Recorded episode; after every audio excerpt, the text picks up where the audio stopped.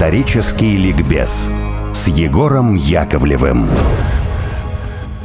Дорогие друзья, с вами я, Егор Яковлев. Это программа «Исторический ликбез». Всех с праздником. И у меня в студии знаменитый историк, э, кандидат исторических наук Алексей Валерьевич Чесаев. Алексей Валерьевич, продолжаем наш разговор о э, Николае Федоровиче Ватутине и переходим, собственно, к трагической теме, к теме гибели э, нашего выдающегося полководца. 29 февраля 1944 года он в сопровождении своих коллег выехал на двух автомашинах в расположение 60-й армии и был тяжело и, как потом выяснилось, смертельно ранен. При каких обстоятельствах это произошло? Мы можем эту картину сегодня по документам восстановить? А, да, а, на самом деле сейчас э, картина вполне ясна и где-то даже очевидно, в том числе и э, кто э, конкретно участвовал в этом нападении, но прежде всего следует сказать, что это в немалой степени был промах системы охраны командующего э, фронтом, поскольку было предложено несколько маршрутов для того, чтобы вечером 29 числа выехать в штаб 60-й армии к Черняховскому.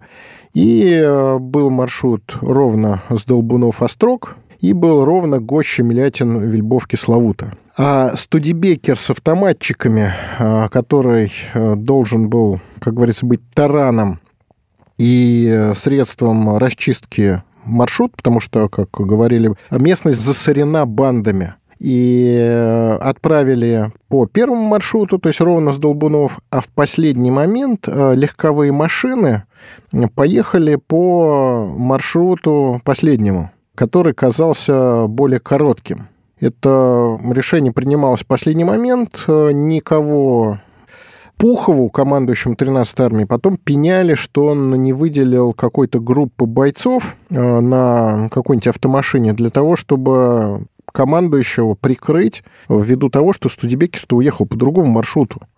И э, у Милятина напарывается это кавалькада машин на банду украинских националистов. А, происходит бой, в результате которого Ватутин был ранен, его пересадили в другую машину в «Додж», и он был вывезен сначала в расположение 13-й армии, где ему была оказана первая помощь, а затем он был перевезен в Киев. Алексей Валерьевич, а это правда, что Ватутин лично отстреливался от нападавших? То есть он вышел из машины, лично отстреливался от нападавших, или его ранили сразу, когда он еще в машине сидел? Вообще, по описанию, он э, в том числе лично отстреливался, и э, машину пришлось покинуть, и в ней а, осталась карта, правда, не заполненная.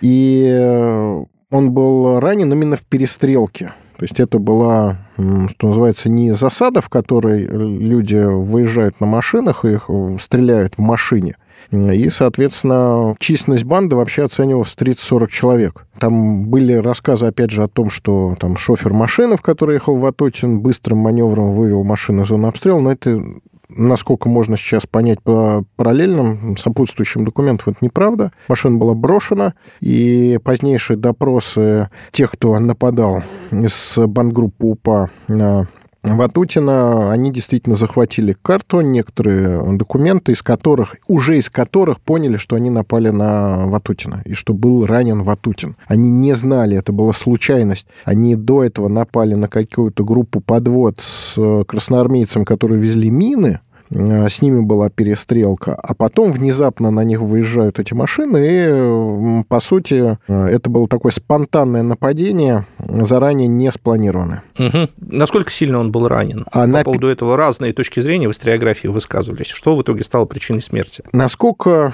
опять же, можно судить, э, ранение не было таким уж тяжелым.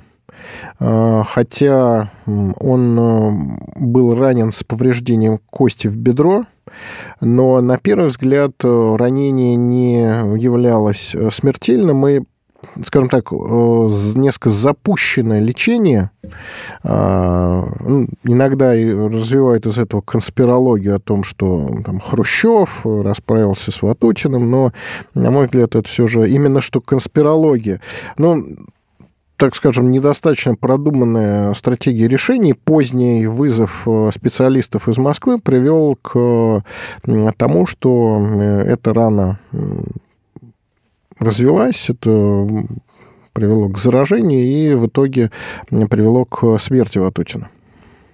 Ну вот э, развивалась в э, украинской, в частности, историографии точка зрения, что не Хрущев, а чуть ли не Сталин лично, у которого с Ватутиным был политический конфликт, э, приказал врачам залечить полководца? Ну, это, я думаю, из разряда безумия, потому что у товарища Сталина, мягко говоря, не было, не было длинной скамейки запасных для того, чтобы сажать на командующего фронтом и лишаться командующего фронтом компетентного, которого опять же... Который побеждает. Да, который побеждает, его не, не за что было снимать.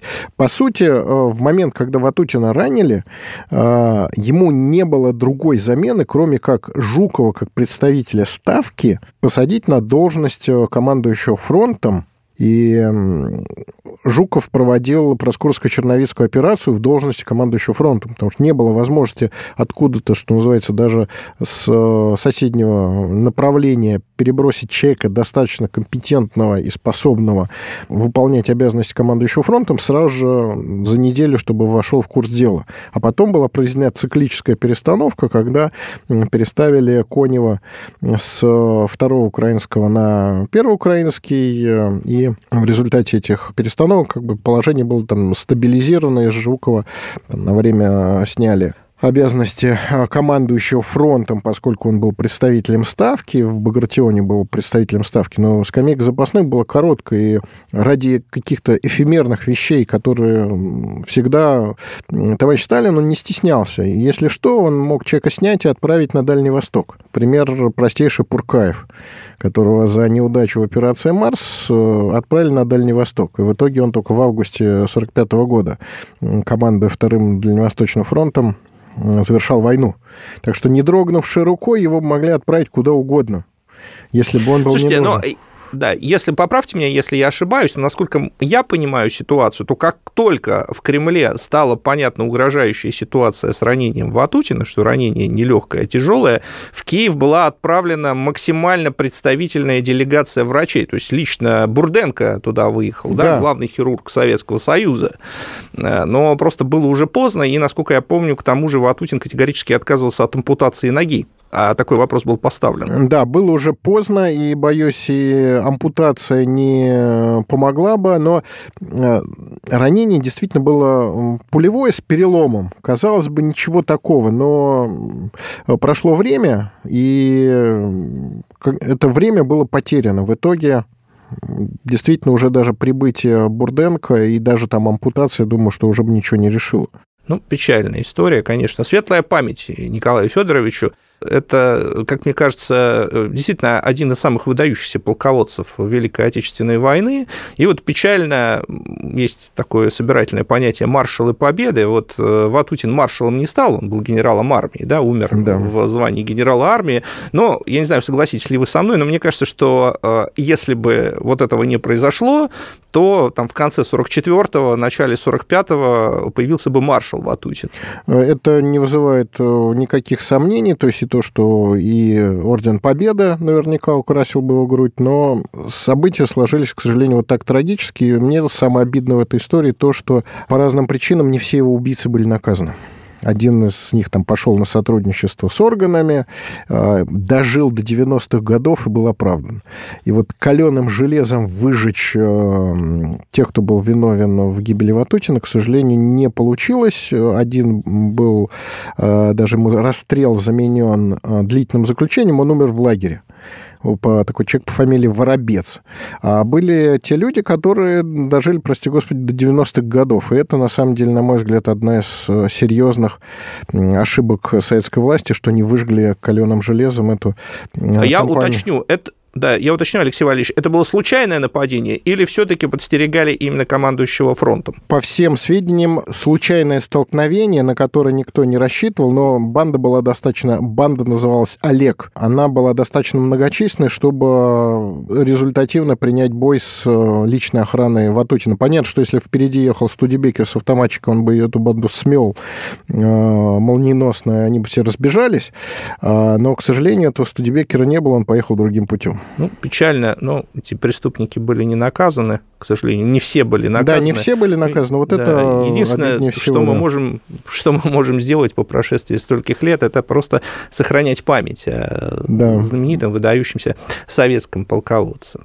Ну, и э, вот здесь я хотел бы упомянуть о том, что как-то так совпало, что буквально там, через две недели после ранения и э, чуть э, больше, чем за месяц до смерти Ватутина был убит, погиб в бою Николай Иванович Кузнецов, другой Николай, и тоже герой Советского Союза, человек, который не был полководцем, а был, наверное, самым знаменитым, или, во всяком случае, одним из самых знаменитых советских диверсантов. Человек, который обладал какой-то феноменальной способностью к изучению языков, да. который научился говорить по-немецки без акцента и под именем а, лейтенанта вермахта Пауля Зиберта был внедрен в немецкие войска. Он тоже действовал на Украине, имел задание физически устранить рейхскомиссара Украины Эрика Коха, человека, который был фанатичным расистом, нацистом до мозга костей, который ненавидел славян, который прямо говорил э, об истреблении русских, украинцев и, в общем, немало сил к этому приложил.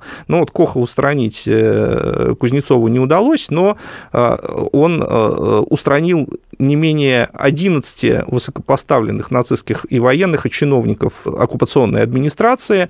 И в связи с этим я хотел бы задать вам вопрос. А как вы считаете, вот я слышал на самом деле разные точки зрения от историков и от военных экспертов. Вот э, тактика физического устранения каких-то лидеров э, оккупационной, э, оккупационных сил, насколько она была эффективна? Я являюсь приверженцем мнения, что роль личности в истории велика, и если мы устраняем какую-то личность способную и обладающую какими-то навыками и способностями к проведению в том числе негативных для нас действий, а, то это имеет эффект. Поэтому всегда правильным ударом можно существенно поменять ход э, действий, когда вместо, что называется, э, энтузиаста с э, таким постоянно шилом в одном месте, э, придет чиновник, который будет все делать на отвяжись, результат будет для нас более благоприятным. Поэтому отстреливание таких энтузиастов, оно, конечно, безусловно, влияет положительно. И вообще, надо понимать, что любой деятель определенного ранга, он уже имеет какой-то опыт. И э, когда приходит новый, когда продвигают снизу кого-то, это всегда ну, определенное время пауза на накопление компетенций в данной сфере, даже если это сфера, э, к сожалению, геноцид или террор. Ну, я с вами соглашусь. У нас есть примеры э, устранения вообще совершенно высокопоставленных нацистских негодяев. Самая известная фигура – это э, Рейнхард Гейдрих, которого убили чехи под руководством да, английской да. разведки в 1942 году. Да, да. Но есть, кстати, более э, имеющий отношение к нам пример. Это Франц Вальтер Шталикер, командир группы А, про устранение которого известно очень мало. Он был убит в Красногвардейске, то есть в Гатчине, советскими партизанами в марте 1942 года. И это один из самых высокопоставленных эсэсовцев, которые устранили именно советские спецслужбы.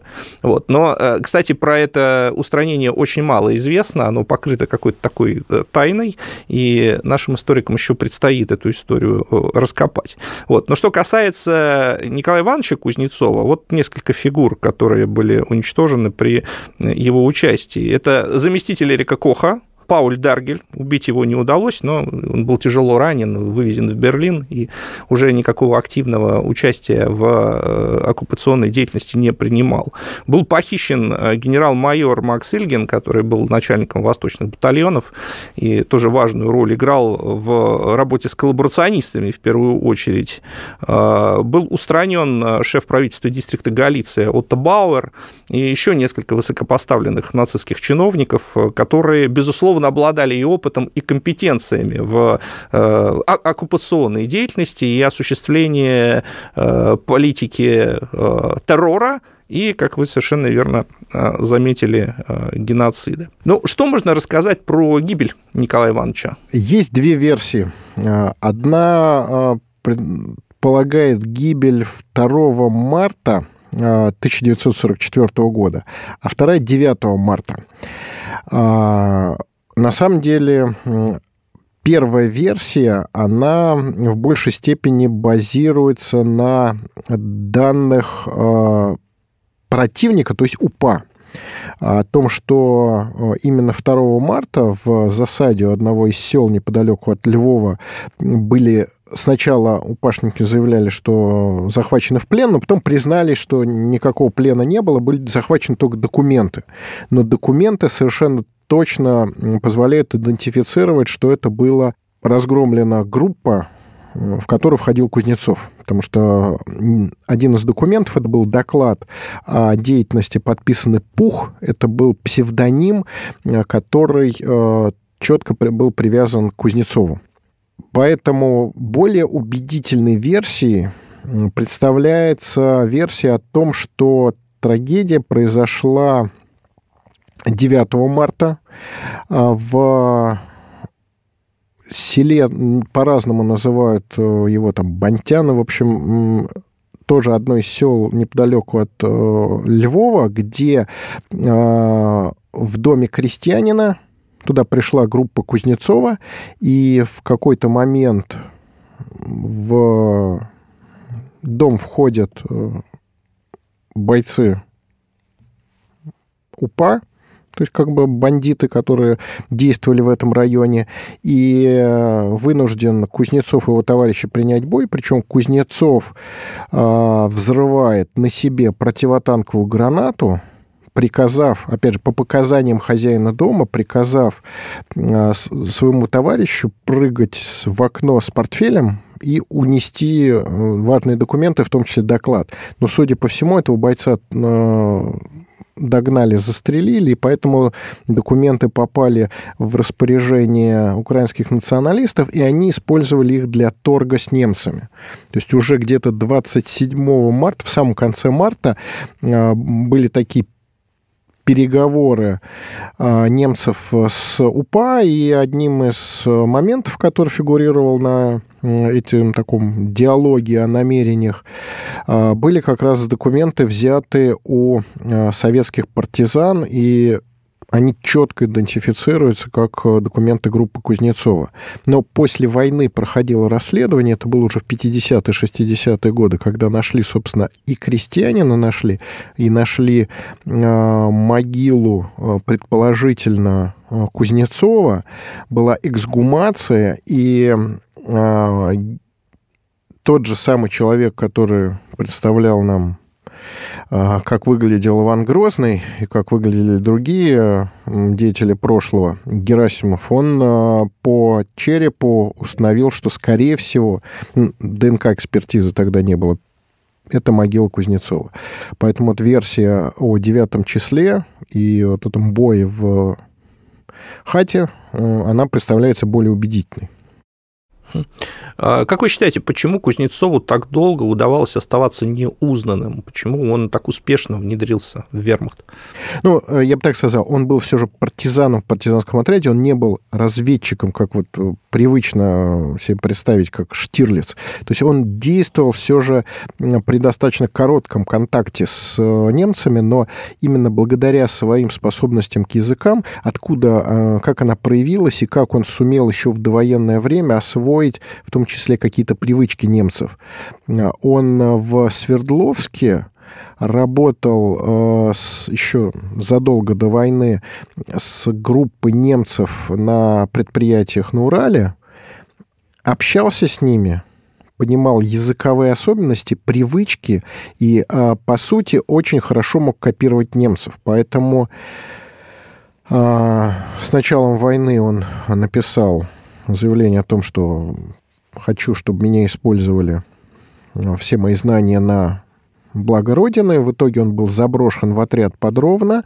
Он сначала действовал как обер-лейтенант, э, а затем его повысили до Гаупмана, то есть капитана. Это позволяло ему проскакивать, может быть, те посты, где э, готовы были досматривать лейтенанта, но не готовы были уже останавливать и как-то, может быть, придирчиво проверять э, человека с более высоким званием. Но к немцам информация о таком диверсанте просочилась, причем очень э, довольно подробно говорил, в том числе, что это Пауль Зиберт, э, правда, обер-лейтенант. Ему прямо в отряде, можно сказать, на ходу его повысили в звании, переправили документы.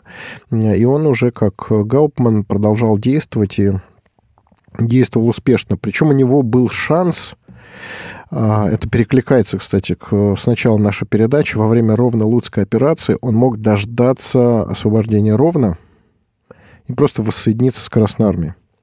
Но он предпочел э, продолжить борьбу, уйти в тыл, уйти в сторону Львова. В Львове все явки были провалены, и в итоге он э, попал в один из партизанских отрядов, где уже принял решение переходить линии фронта. И вот этот э, маневр на переход линии фронта уже в районе Львова, потому что как раз советское наступление приостановилось.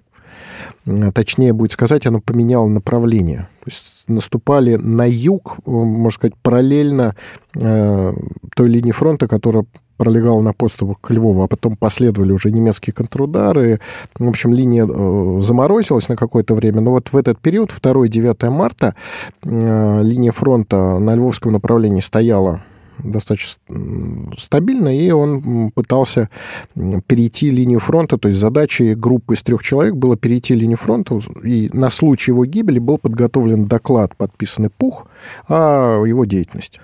Но вот это уже не ну, получилось. Вот буквально вот 2 февраля освобождает ровно, он мог 2 февраля, что называется, встретить освободителей, написать доклад, как говорится, с чаем с подстаканником где-нибудь в штабе э, фронта, как раз первого украинского, но вот он предпочел последний, можно сказать, бросок. Это вот часто бывает, герои выбирают какой-то вот последний бросок, который для них оказывается э, роковым и гибельным. Но это такой характер героя. Иначе бы они не стали героями. Очень. Да. А, Алексей Валерьевич, у нас две минуты. Осталось и э, последний вопрос, э, который я не могу не задать. Происходит освобождение Украины, и в ходе этого два, в общем, очень важных для победы, для итогового результата Великой Отечественной войны человека погибают от рук УПА. Насколько УПА было важным фактором э, в боевых действиях в это время? К сожалению, да, это был действующий фактор который мешал Красной Армии. Засоренность бандами не позволяла отправлять, что называется, одну автомашину. Э, приходилось действовать э, конвоями. То есть одна подвода, одна машина, скорее всего, подвергалась нападениям. Это был крайне негативный фактор, который мешал освобождать Украину и громить нацизм. И э, такие документы из фонда Первого Украинского фронта читать очень печально, конечно.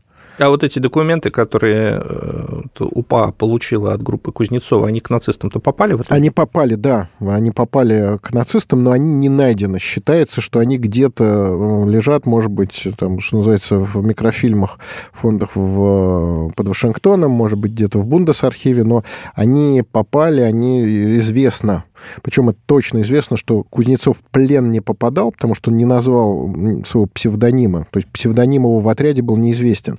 А вот документы и Пауль Зиберт, это все нашлось.